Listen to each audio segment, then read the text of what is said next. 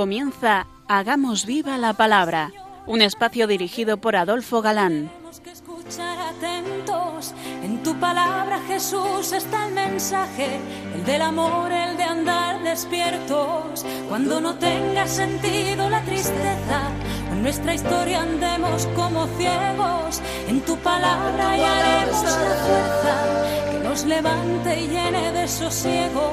Ojalá comprendamos tu palabra. Ojalá practiquemos tu palabra. Ojalá nos envuelva tu palabra. Ojalá nos transforme tu palabra.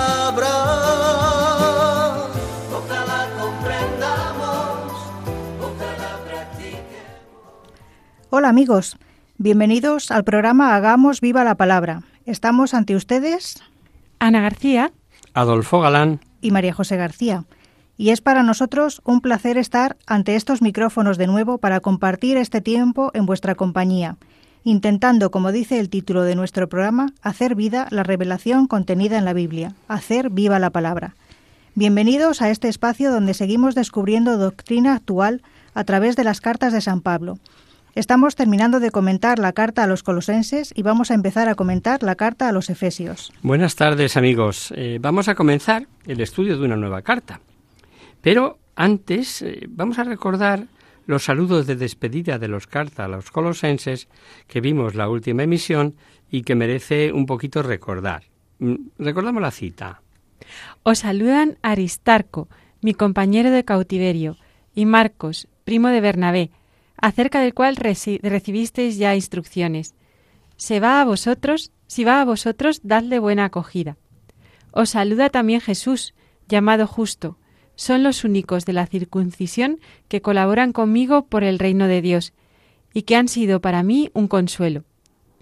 Os saluda Epafras, nuestro vuestro compatriota, siervo de Cristo Jesús, que se esfuerza siempre a favor, de a favor vuestro en, en sus oraciones, para que os mantengáis perfectos cumplidores de toda voluntad divina. Yo soy testigo de lo mucho que se afana por vosotros, por los de la Odisea y por los de Heriópolis. Os saluda Lucas, el médico querido, y Demas. Saludad a los hermanos de la Odisea, a Ninfas y a la iglesia de su casa. Una vez que hayáis leído esta carta entre vosotros, procurad que sea siempre también leída en la iglesia de la Odisea. Y por vuestra parte leed vosotros la que os venga de la Odisea. Decid a Arquipo, considera el ministerio que recibiste en el Señor para que, se lo, para que lo cumplas. Son los últimos versículos de la carta y que vamos a ver ahora un poquito en detalle. A través de estos saludos, de esta despedida, observamos primero que estaba preso y con él otro colaborador, al menos Aristarco. Y segundo, que también está Marcos, el evangelista, lo cual indica que el enfado que tuvo cuando despachó a Marcos en su primer viaje, que se narra en los Hechos de los Apóstoles y que vimos el curso pasado, hasta el punto, no sé si lo recordáis, de regañar con su tío Bernabé, fue pasajero. Muy importante, pues, la diferencia entre el enfado de un cristiano y uno que no lo es. Es que es frecuente que el enfado del cristiano no dure. A veces no perdone, eh, a veces no perdone, otros intentan vengarse. Perdón. Eh, con esto que debemos decir, que el cristiano en su enfado debe pasar enseguida y que no guarda rencor. Y tercero, si Marcos y Bernabé y Jesús, llamado justo, dice que son de la circuncisión, por lo tanto son judíos. Y luego por separado mete a Lucas, es que Lucas, como sabemos, era gentil y fue gran colaborador de Pablo, autor de los Hechos de los Apóstoles, médico queridísimo de Pablo, al que veremos con Pablo mm, solo también al final de su vida, cuando leamos la segunda carta a Timoteo.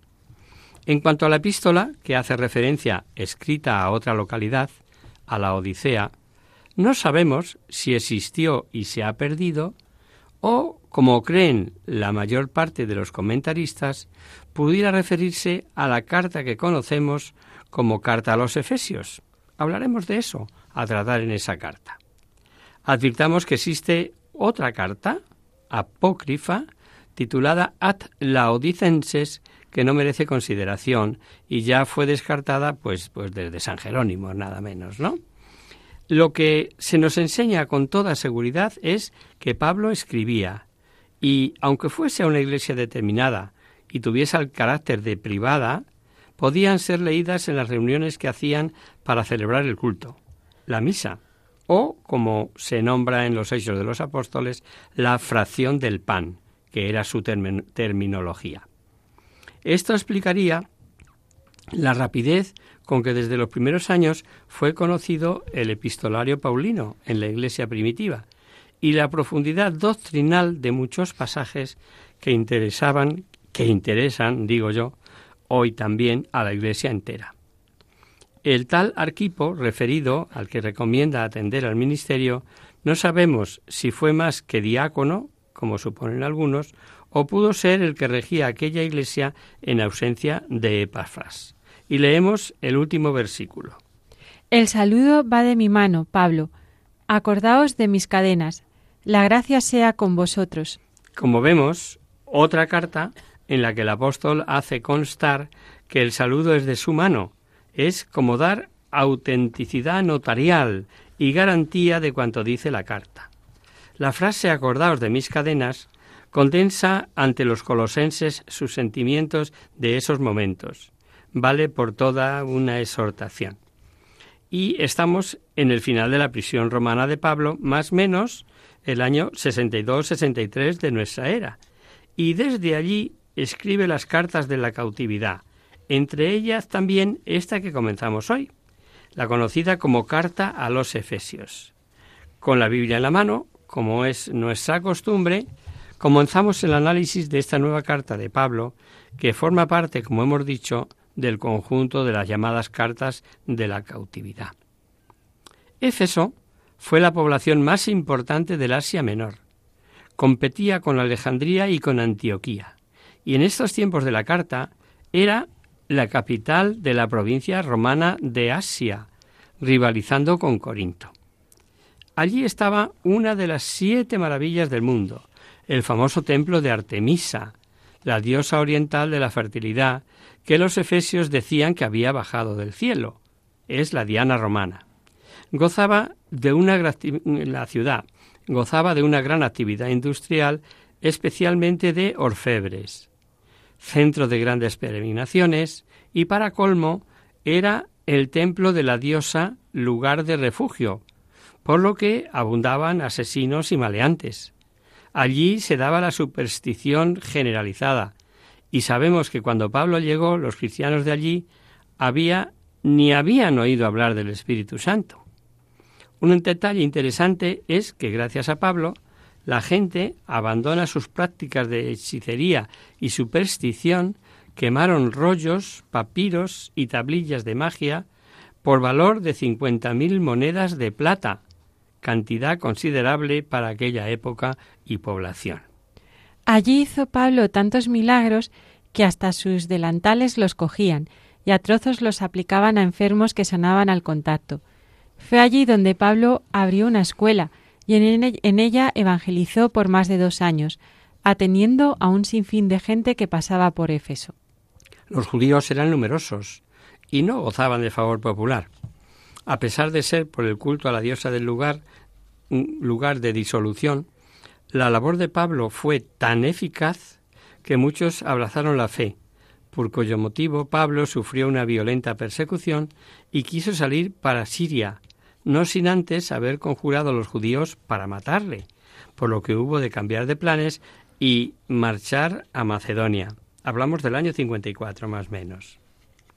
Final diremos que Éfeso fue, eh, según la tradición, en Éfeso estuvo la Santísima Virgen María con el apóstol Juan. Si bien la tradición es de carácter dudoso, lo cierto es que existe un templo que lo conmemora. Y en Éfeso también, como sabréis la mayoría de nuestros oyentes, se celebró el famoso concilio que definió que la Santísima Virgen María era Madre de Dios, la Teotococos, en el año 431. Lo más probable es que la carta la escribiera Pablo desde Roma preso, como hemos dicho, y se da casi por seguro que junto con esta y la de Colosenses que acabamos de comentar, escribiera también esa otra mini carta o billetito, como le dicen algunos, a Filemón, que es una joya, ya llegaremos a ella, lleno de equilibrio y ternura. Y aunque la carta desde antiguo aparece con el título a los Efesios, que en ella leemos a los santos que están en Éfeso, existen opiniones y dudas de que la carta fuera dirigida a los fieles de Éfeso, al menos en exclusiva. Más bien se puede considerar como carta circular, como apuntan Orígenes, San Jerónimo, Santo Tomás y otros. Opinan que efectivamente fue dirigida a los efesios, pero la crítica interna no lo da por bueno. Habla a los lectores como desconocidos, pues nos dirá en el versículo 15 que conoce su fe por oídas.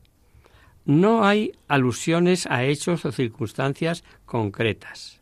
Y tampoco hay saludos personales.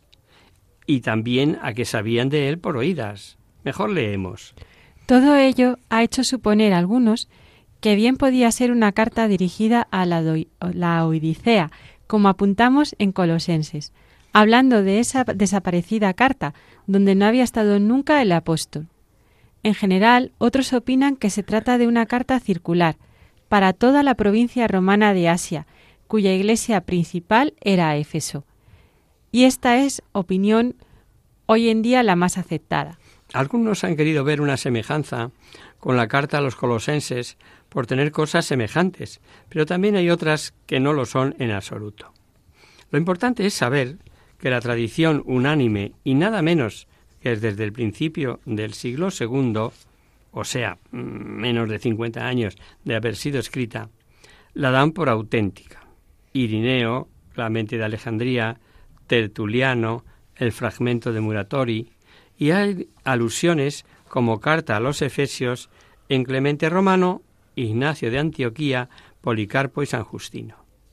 Si pudiera pasar que tras escribir Pablo contra el error de los colosenses, haya descubierto nuevas perspectivas sobre la relación de Cristo y de la Iglesia. Y si tuviéramos que sintetizar el contenido de esta carta, lo haríamos solo con dos palabras, Cristo e Iglesia. Para Pablo, el misterio de Cristo. Con independencia de lo que la palabra misterio pueda significar, tanto como rito secreto, como habla el libro de sabiduría, o como mantener en secreto, que mantiene el libro de Tobías, o como otras veces lo vemos aplicado a revelación sobre la naturaleza. Lo importante es que mientras los sinópticos la palabra misterio aparece tres veces, en Juan no aparece ninguna y en Apocalipsis cuatro veces. Pues bien, en Pablo nada menos que dieciocho veces. Pablo es el hombre del misterio en el Nuevo Testamento. Se trata de un misterio divino que sólo se puede conocer por revelación. Su objeto es el plan divino de la salvación para todos los hombres, concebida en la eternidad, revelado y ejecutado en tiempos de Cristo y por Cristo. El apóstol nos ofrece una visión sobre Cristo y la Iglesia a la que presenta como una prolongación de Cristo en el tiempo y en el espacio toda una síntesis de su genio teológico. A este plan llama él el misterio, pero misterio que es revelado ahora en el Evangelio, donde aparece Cristo como centro, donde todo converge, siendo el lazo que todo lo une, asociando en un solo cuerpo místico a judíos y gentiles. Pero vamos ya con la lectura de la carta. Leemos los dos primeros versículos. Pablo, apóstol de Cristo Jesús por voluntad de Dios, a los santos y fieles en Cristo Jesús. Gracia a vosotros y paz de parte de Dios nuestro Padre y del Señor Jesucristo. No es más que el saludo. Pero habréis notado lo dicho anteriormente sobre que tal vez quiera dar un carácter vago e impersonal, pues no asocia a ninguno de sus compañeros como vemos en las otras cartas. No obstante, ya apunta una triple afirmación cristológica como vemos. Apóstol de Cristo, santos y fieles en Cristo y gracia del Señor Jesucristo. Os tengo que avisar que la riqueza doctrinal de esta carta es extraordinaria. No perdáis un versículo. Veréis, oyentes queridos, que el pensamiento dominante es la economía de la redención, o el plan divino de salud, de salvación, como se decía en la introducción. Y es que Dios, desde la eternidad, determinó salvar a la humanidad entera. Sigamos leyendo. Bendito sea el Dios y Padre de nuestro Señor Jesucristo, que nos ha bendecido con toda clase de bendiciones espirituales en los cielos en Cristo, por cuanto nos ha elegido en Él antes de la fundación del mundo, para ser santos e inmaculados en su presencia, en Él, en el amor, eligiéndonos de antemano para ser sus hijos adoptivos por medios de Jesucristo, según el beneplácito de su voluntad, para hacer resplandecer la gracia maravillosa que nos ha concedido por medio de su querido Hijo. En Él tenemos por medio de su sangre la redención, el perdón de los delitos, según la riqueza de su gracia que nos ha prodigado sobre nosotros en toda sabiduría e inteligencia, dándonos a conocer el misterio de su voluntad, según el benévolo designio que en él se ha propuesto, se, se propuso de antemano, para realizarlo en la plenitud de los tiempos, hacer que todo tenga a Cristo por cabeza, lo que está en los cielos y lo que está en la tierra. Atribuye San Pablo a Dios Padre la gloria y la iniciativa del plan que realiza en Cristo y por Cristo, y que, como veremos en los versículos siguientes, al Espíritu Santo se le atribuye la acción santificadora. Ha comenzado diciendo que Dios nos ha bendecido en Cristo con toda bendición espiritual en los cielos. Y aclara que en tales bendiciones está la elección desde antes de la constitución del mundo. Vaya misterio. Y elegidos para ser santos e inmaculados ante Él en amor. Vamos a hacer ahora una breve pausa musical, si os parece, y seguimos desgranando esta carta.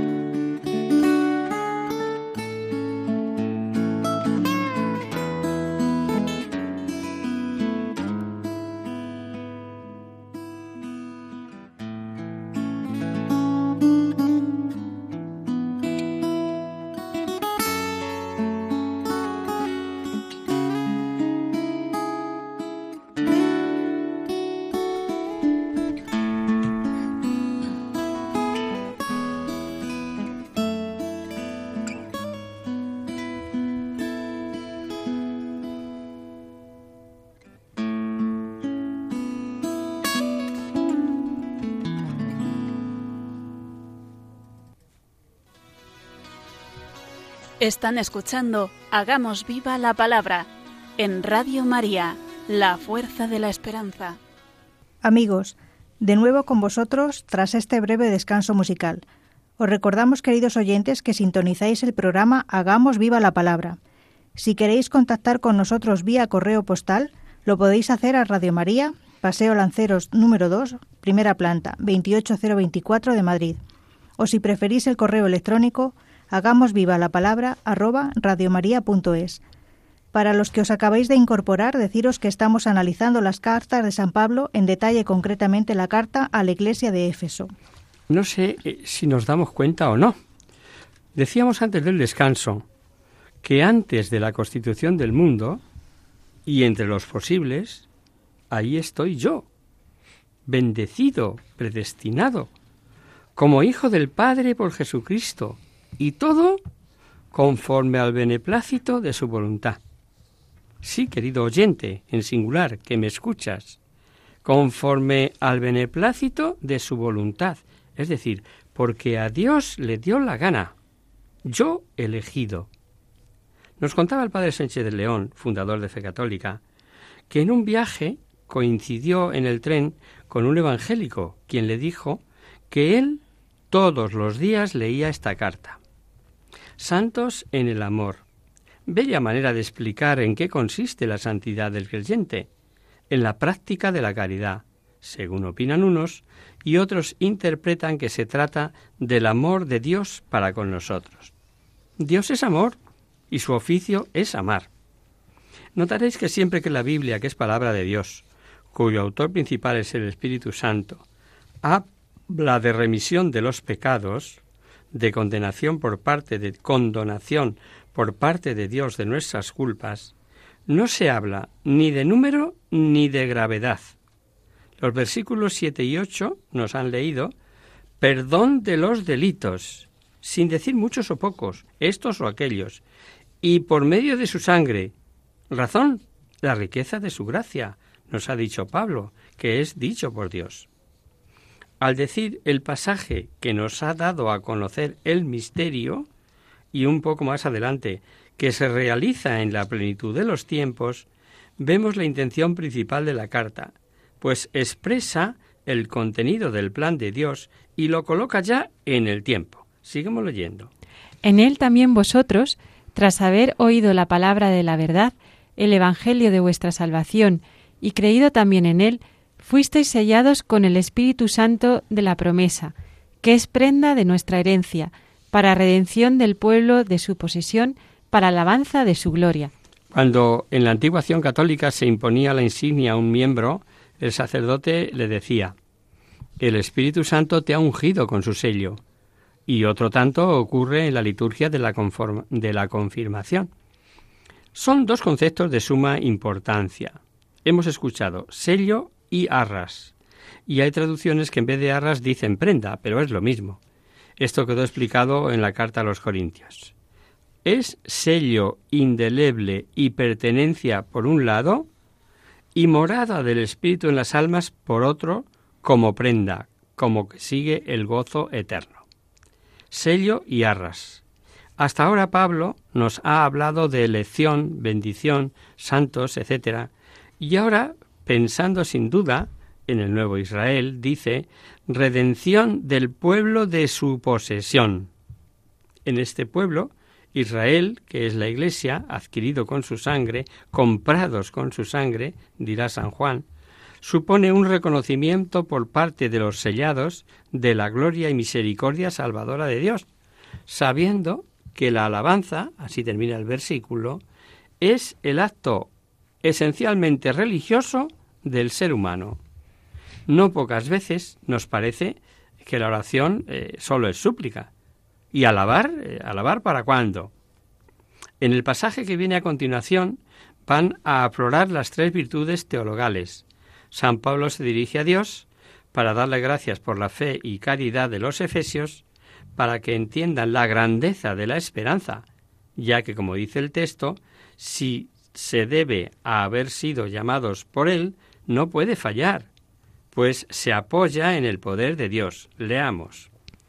Por eso también yo, al tener noticia de vuestra fe en el Señor Jesús y de vuestra caridad para con todos los santos, no ceso de dar gracias por, vuestro, por, vosotros, recordándoos en mis oraciones, para que el Dios de nuestro Señor Jesucristo, el Padre de la Gloria, os conceda espíritu de sabiduría y de revelación para conocerle perfectamente, iluminando los ojos de vuestro corazón, para que conozcáis cuál es la esperanza a la que habéis sido llamados por Él, cuál la riqueza de la gloria otorgada por Él en herencia a los santos, y cuál la soberana grandeza de su poder para con nosotros, los creyentes. Conforme a la eficacia de, de su fuerza poderosa que desplegó en Cristo, resucitándole de entre los muertos y sentándole a su diestra en los cielos, por encima de todo principado, potestad, virtud, dominación, y de todo cuanto tiene nombre no sólo en este mundo, sino también en el venidero. Bajo sus pies sometió todas las cosas y le constituyó cabeza suprema de la Iglesia, que es su cuerpo, la plenitud de lo que llena todo en todo. Muchos son los bienes que ha enumerado Pablo, y ante las normales dificultades con las que el cristiano ha de encontrarse, para no desanimarnos y no desalentarnos, San Pablo puntualiza que toda esa gran riqueza de bienes son obra del poder de Dios, desplegado en Cristo, resucitado de entre los muertos, sentado a su derecha, dignidad superior a todos los ángeles. Y fijaos que los ha mencionado, mm, principado, potestad, virtud, ¿no? De todas, citando las, las diversas jerarquías angélicas, y tener sujetas todas las cosas. Vamos a seguir desgranando la cita en la que se nos decía que Cristo, resucitado de entre los muertos y sentado a la diestra de los cielos, por encima de todo principado, potestad, virtud, dominación y de todo cuanto tiene nombre no solo en este mundo, sino también en el venidero. Bajo sus pies sometió todas las cosas y le constituyó cabeza suprema de la Iglesia, que es su cuerpo, la plenitud de lo que lo llena todo en todo. Lo hemos repetido porque conviene tenerlo clarito, ¿no? Y que leíamos. La razón es fácil de asimilar. Cristo cabeza, cristianos miembros, y entre su cabeza y miembros hay unión más íntima que entre Cristo y los ángeles. Los profesores de Salamanca, comentando estos versículos, dicen, hasta el punto de que en cierto sentido la Iglesia puede considerarse como elevada al mismísimo orden hipostático. Hay una palabreja, pleroma, en griego, plenitud, en castellano, que ha sido objeto de dos opiniones. Sintetizando, y para no calentar mucho nuestras pobres cabezas, eh, os diría que esta plenitud se debe considerar como es Cristo quien llena o completa a la Iglesia en la que vuelca el torrente de sus gracias y fuerza santificadora, o es el que la Iglesia completa a Cristo cuando va llenando a cada uno de los fieles que se unen a Cristo en la Iglesia y por la Iglesia. Parece más aceptable la primera de las dos interpretaciones, pero volveremos sobre este término cada vez que mencionemos el cuerpo místico de Cristo. Y llegamos con esto al capítulo segundo de esta carta y empezamos leyendo. Y a vosotros que estabais muertos en vuestros delitos y pecados, en los cuales vivisteis en, otro tiempo según el proceder de este mundo, según el príncipe del imperio del aire, el espíritu que actúa en los rebeldes. Entre ellos vivíais también todos nosotros en otro tiempo, en medio de concupiscencias de nuestra carne, siguiendo las apetencias de la carne y de los malos pensamientos, destinados por naturaleza, como los demás, a la cólera. Pero Dios, rico en misericordia, por el gran amor que nos amó, estando muertos a causa de nuestros delitos, nos vivificó, juntamente con Cristo. Por gracia habéis sido salvados, y con Él nos resucitó, y nos hizo sentar en los cielos en Cristo Jesús, a fin de mostrar en los siglos venideros la sobreabundante riqueza de su gracia, por su bondad para con nosotros en Cristo Jesús. Pues habéis sido salvados por la gracia mediante la fe, y esto no viene de vosotros, sino que es un don de Dios, tampoco viene de las obras, para que nadie se gloríe. En efecto, hechura suya somos, creados en Cristo Jesús, en orden a las buenas obras que de antemano dispuso Dios que practicáramos. En resumen, estado de muerte y de pecado de la humanidad antes de venir Cristo. Nuevo estado de vida como nueva creación o nuevo ser o nueva criatura se debe a Dios. Y destacamos, el estado de muerte por el pecado afectaba lo mismo a judíos que a gentiles. El príncipe de este mundo, que es sin duda Satanás, responde a una concepción muy extendida entre los judíos de que los demonios andaban por la atmósfera terrestre y desde allí ejercían su maligno influjo sobre los hombres. Y repite una vez más que Dios nos vivificó por amor, que todo es obra de gracia por la fe, siendo a su vez don de Dios, y que por lo tanto nadie puede gloriarse por las obras, pues dice que nos hizo sentar en los cielos en Cristo Jesús. Creemos es de suma importancia esta revelación. La verdad es que nuestra toma de posesión de la gloria es en realidad, y así puede decirse, un hecho, pues de permanecer en el mismo estado de unión con Cristo es solo cuestión de tiempo. ¿No? Ya sabemos lo que dura nuestra vida. 80, 90, 120, bueno, lo que queráis. Pero es una pizca con respecto a la eternidad. Algo así, eh, como si uno tuviese ya una herencia consistente en un gran capital, la tuviese con todos los documentos y reconocimientos precisos, y para disfrutar el dinero, por mucho que lo desease, tuviera que esperar a un lunes para sacarlo del banco donde está depositado. O si tienes el pleno al 15 y hasta mañana lunes que vas a depositarlo al banco, no puedes disfrutarlo, pero el ser rico ya lo es, ya sería un hecho. No se contradice con lo que vimos en la carta a los romanos, donde la gloria del cielo es considerado como algo futuro cuya esperanza debe animarnos en duras tribulaciones presentes. Hemos dicho que es ya posesión y cuestión de tiempo, si permanecemos con Cristo, claro.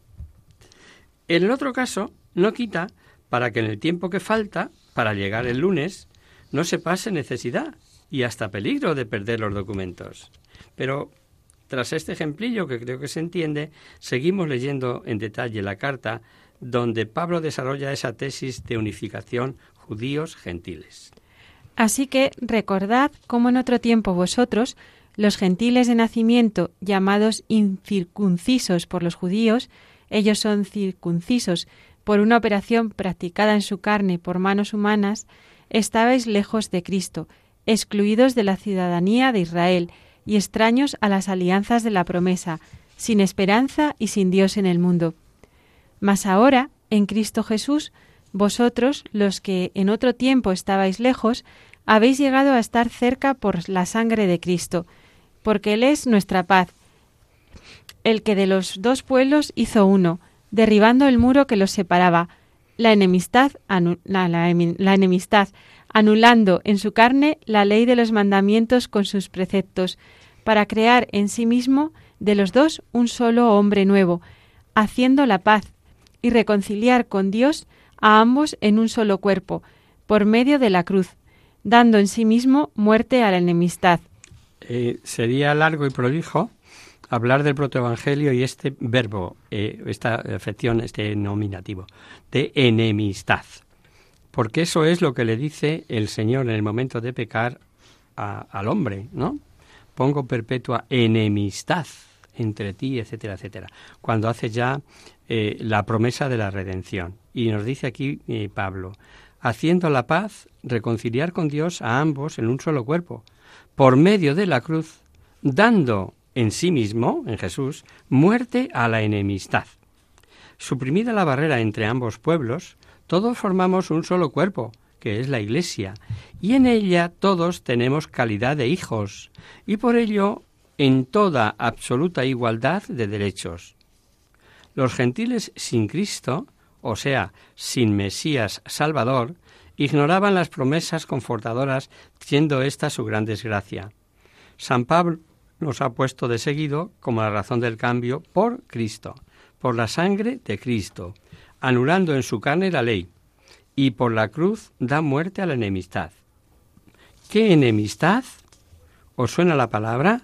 Desde luego que sí, como os decía del, proto del protoevangelio. Pongo perpetua enemistad entre ti y la mujer, entre su descendencia y la tuya. Él te aplastará la cabeza y tú le acecharás el talón. Desde el mismo momento de la caída en el paraíso, donde promete la redención por Cristo mediante la cruz. Nos dirá Pablo a continuación que vino a anunciar la paz. Bueno, mejor lo leemos. Vino a anunciar la paz. Paz a vosotros que estabais lejos, y paz a los que estaban cerca. Pues por él, unos y otros, tenemos libre acceso al Padre en un mismo espíritu. Así pues, ya no sois extraños ni forasteros, sino conciudadanos de los santos y familiares de Dios, edificados sobre el cimiento de los apóstoles y profetas, siendo la piedra angular Cristo mismo, en quien toda edificación bien trabada se eleva hasta formar un templo santo en el Señor, en quien también vosotros estáis siendo juntamente edificados, hasta ser morada de Dios en el Espíritu. El estar lejos era frase judía al referirse a los gentiles. Isaías, cuando anuncia la paz para todos, dice, al de lejos y al de cerca, dice Yahvé, yo lo curaré. Ya sabemos que en el templo de Jerusalén existía una valla prohibiendo bajo pena de muerte que fuese traspasada por un gentil. El muro de separación lo derribó Cristo, dice Pablo ahora anulando en su carne la ley. El cuerpo único es, en primer lugar, el cuerpo físico de Cristo, pero también su cuerpo místico, pues forma un solo cuerpo con todos los miembros. Jesucristo ya nos preparó durante el discurso de la última cena con aquella alegoría tan clara y preciosa de la vid y los sarmientos. Y Pablo repetirá mil veces lo del cuerpo místico, y lo hace, como veis, de mil maneras, con distintos ejemplos. Y aquí vemos uno de claridad meridiana. Al igual que un edificio, lo constituyen diversos materiales, todos unidos, no siendo igual el cemento que los ladrillos, pero todos forman el edificio. Si os parece, lo dejamos aquí para el próximo día.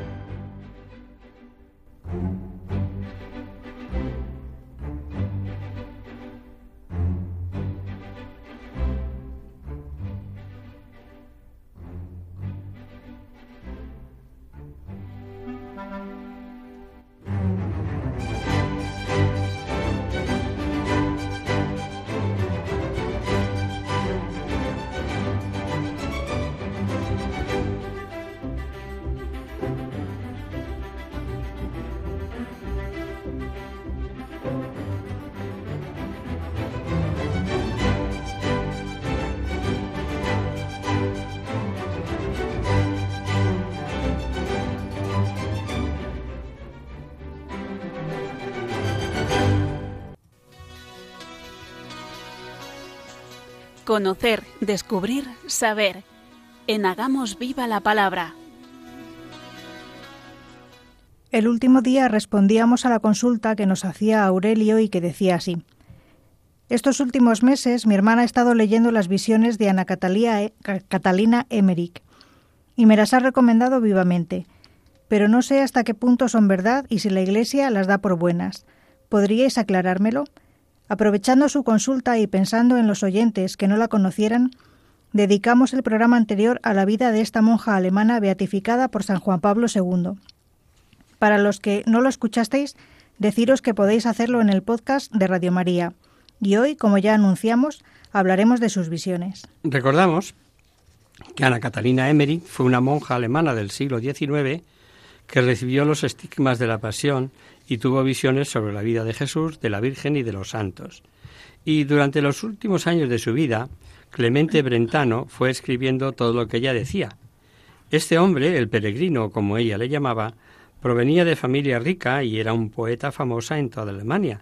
y fue elegido por el equipo de sacerdotes y médicos que estudiaban el caso de la monja de Dolmen para poner por escrito sus visiones.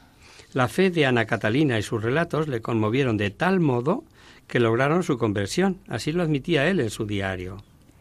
Los admirables sucesos que he presenciado, la inocencia infantil, la paz, la paciencia y la profunda sabiduría en cosas espirituales de esta pobre e ignorante hija de un labrador, junto a la cual surge ante mis ojos un nuevo mundo, me causan vivo dolor, pues por ellos conozco el miserable estado de mi vida y mis propios pecados y confusión, y los caminos torcidos que siguen la mayor parte de los hombres, y me muestran con tan vivo esplendor los tesoros de candor, de fe y de inocencia, tan pronto perdidos por desdicha, que no puedo por menos que suspirar por ellos y llorar lágrimas de arrepentimiento. Aunque su intención inicial era pasar en Dolmen una semana, permaneció allí seis años, hasta la muerte de Ana Catalina en 1824.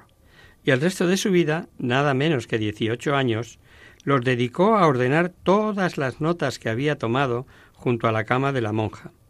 Tras la muerte de Brentano, los escritos de las visiones de Ana Catalina se difundieron rápidamente por Alemania y fueron traducidos a varias lenguas. Hay que decir que Ana Catalina comunicó sus visiones por obediencia a su director espiritual, pero nunca le atribuyó ninguna autoridad ni autenticidad histórica, afirmando Nunca he creído lo que he visto en visiones con la misma fuerza que lo que la Iglesia propone creer. Los que la conocieron la recuerdan siempre paciente, afable, humilde, prudente. Al conde de Stolberg, que la visitó junto a su esposa, le dejó tal huella que transformó su vida. Vamos a leer un pequeño fragmento de las impresiones de aquel encuentro. Ana Catalina, que en su niñez había guardado vacas y trabajado en el campo, se expresa con ternura y usa un lenguaje noble. Cuando habla de la religión no solo manifiesta dignidad y discreción, sino un espíritu verdaderamente ilustrado. No hay en ella señal alguna de afectada gravedad, porque el amor no entiende de artificios. En todas sus palabras, obras y sentimientos se refleja lo que hay de más sublime, el amor de Dios, la paciencia y la caridad con todos. También tenemos el testimonio del doctor Guillermo Beschener, que estudió su caso. Admitía que sus enfermedades eran muchas y que evolucionaban hacia una muerte inevitable a pesar de las medicinas de entonces. Sin explicación médica posible, mejoraba hasta curarse completamente. Y al poco tiempo empezaba a padecer otra enfermedad. El doctor resalta su sencillez y sinceridad, su afabilidad y su caridad con los pobres y enfermos. Y reconoce que vivía en paz porque en todo veía la voluntad de Dios en las largas conversaciones que mantuvo con ella, recobró su fe y se reconcilió con Dios. Pero probablemente la persona que mejor la conoció fue Clemente Brentano, como hemos dicho. Pasó los últimos seis años de su vida al pie de su cama, transcribiendo sus visiones, presenciando sus éxtasis y asistiéndola en sus dolores y enfermedades. Recordemos que Clemente estaba totalmente alejado de la Iglesia y llevaba una vida disipada, cuando conoció a la estigmatizada postada en cama y con éxtasis continuos. La primera impresión fue muy especial. Lee, María José. No pude menos que experimentar íntima alegría al ver su cándido rostro y la inocente y alegre viveza de su conversación. Su conversación y la forma de expresarse le parecieron breves, sencillas y llanas, pero a la vez profundas y rebosantes de amor y de vida. Así reflexiona sobre ella tras conocerla y tratarle de cerca.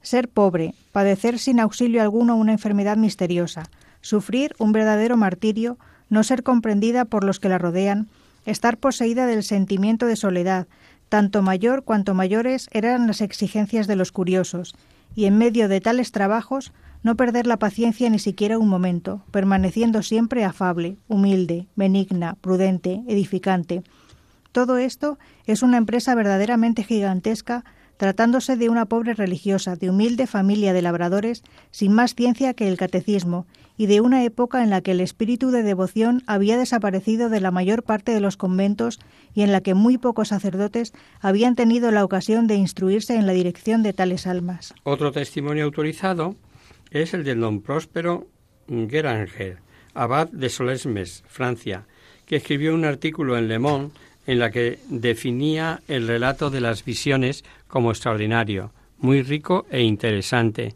y verosímil, pues describe con exactitud tanto la vida de la Virgen como la de Jesús en lugares y pueblos, los usos y costumbres, los vestimenta con todo detalle, los personajes en escena tanto en los pequeños episodios como en los grandes, y todo esto, resalta don Próspero, siguiendo una humilde e inculta campesina alemana.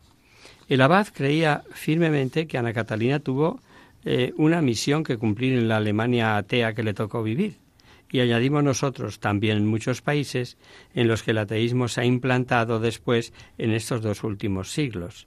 Don Próspero acaba su artículo con unas palabras que responden a tu pregunta, querido Aurelio. Estas revelaciones están muy conformes con las directivas de la Santa Iglesia. En cuanto a la fe que se les ha de dar, no crean ellas ninguna obligación de fe. Con todo, constituyen un medio muy poderoso para mantener y aumentar la vida cristiana. Es decir, al ser revelaciones particulares, tienen solamente autoridad humana. Esto siempre lo hemos dicho, ¿no? No contradicen las enseñanzas de la Iglesia y por tanto la Iglesia no las prohíbe, pero deja libertad para creerlas o no, teniendo bien claro esta distinción. Otro juicio autorizado es el del abate Cazalés, vicario, general de Montambuan, que tradujo al francés las visiones y biografías de la monja. Este sacerdote resalta que sus escritos transmiten piedad, amor a Cristo y sumisión a la Iglesia, y coincide con el abad en que no hay nada en ellos que no esté conforme con la enseñanza de la Iglesia, y que ayudan a cultivar la vida de piedad, y añade que lo que aportan de novedoso tiene que ver con la historia sagrada, no con la teología propiamente dicha, esto hay que tenerlo en cuenta y a mí me gusta siempre advertirlo. Por muy santos que sean, aunque la Iglesia haya dicho no, no tenemos por qué creer nada de lo que ahí digan. Son revelaciones privadas.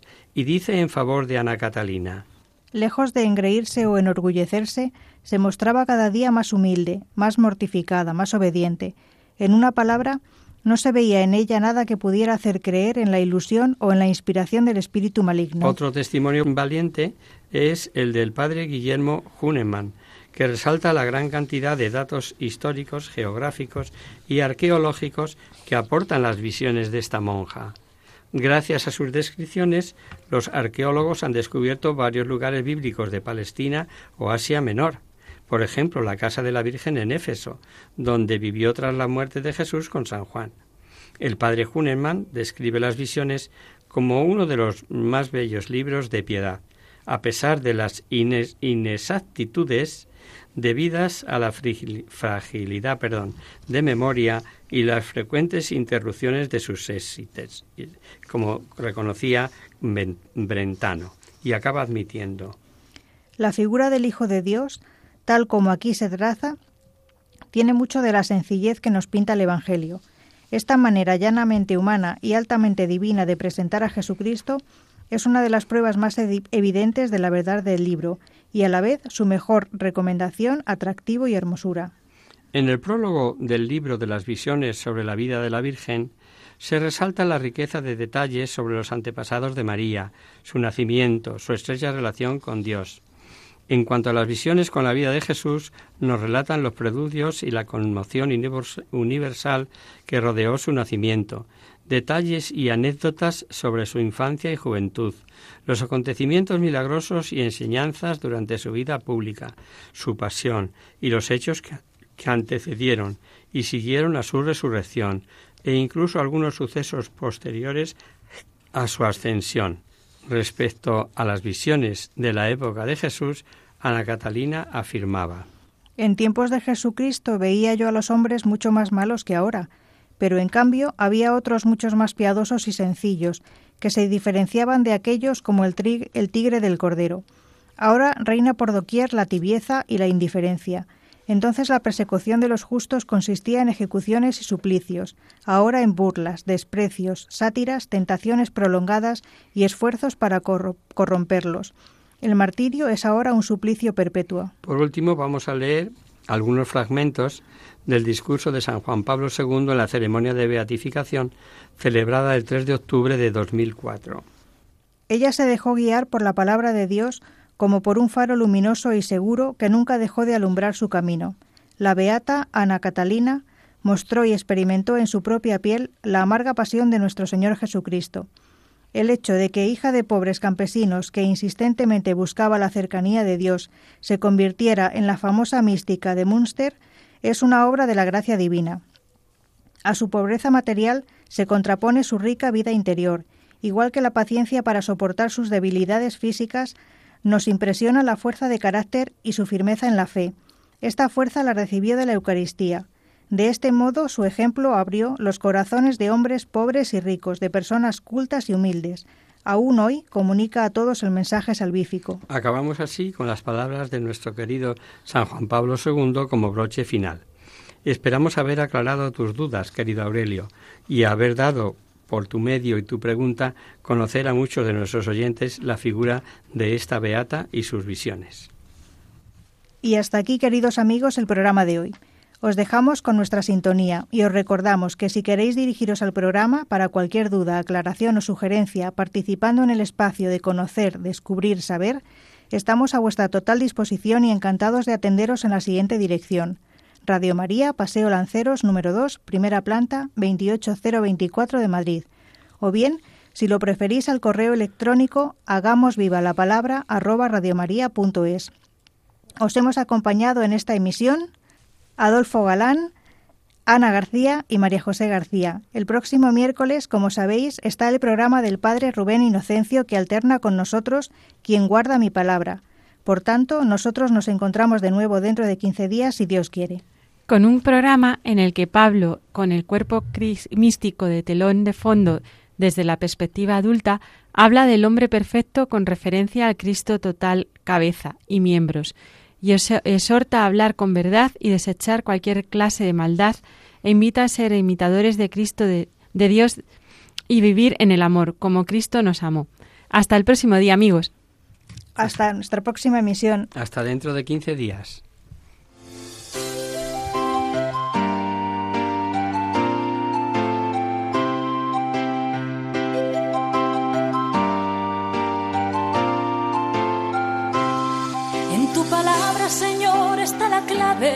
Solo tenemos que escuchar atentos. En tu palabra, Jesús, está el mensaje, el del amor, el de andar despierto. Así concluye Hagamos viva la palabra con Adolfo Galán. como ciegos, en tu palabra y haremos la fuerza que nos levante y llene de sosiego. Ojalá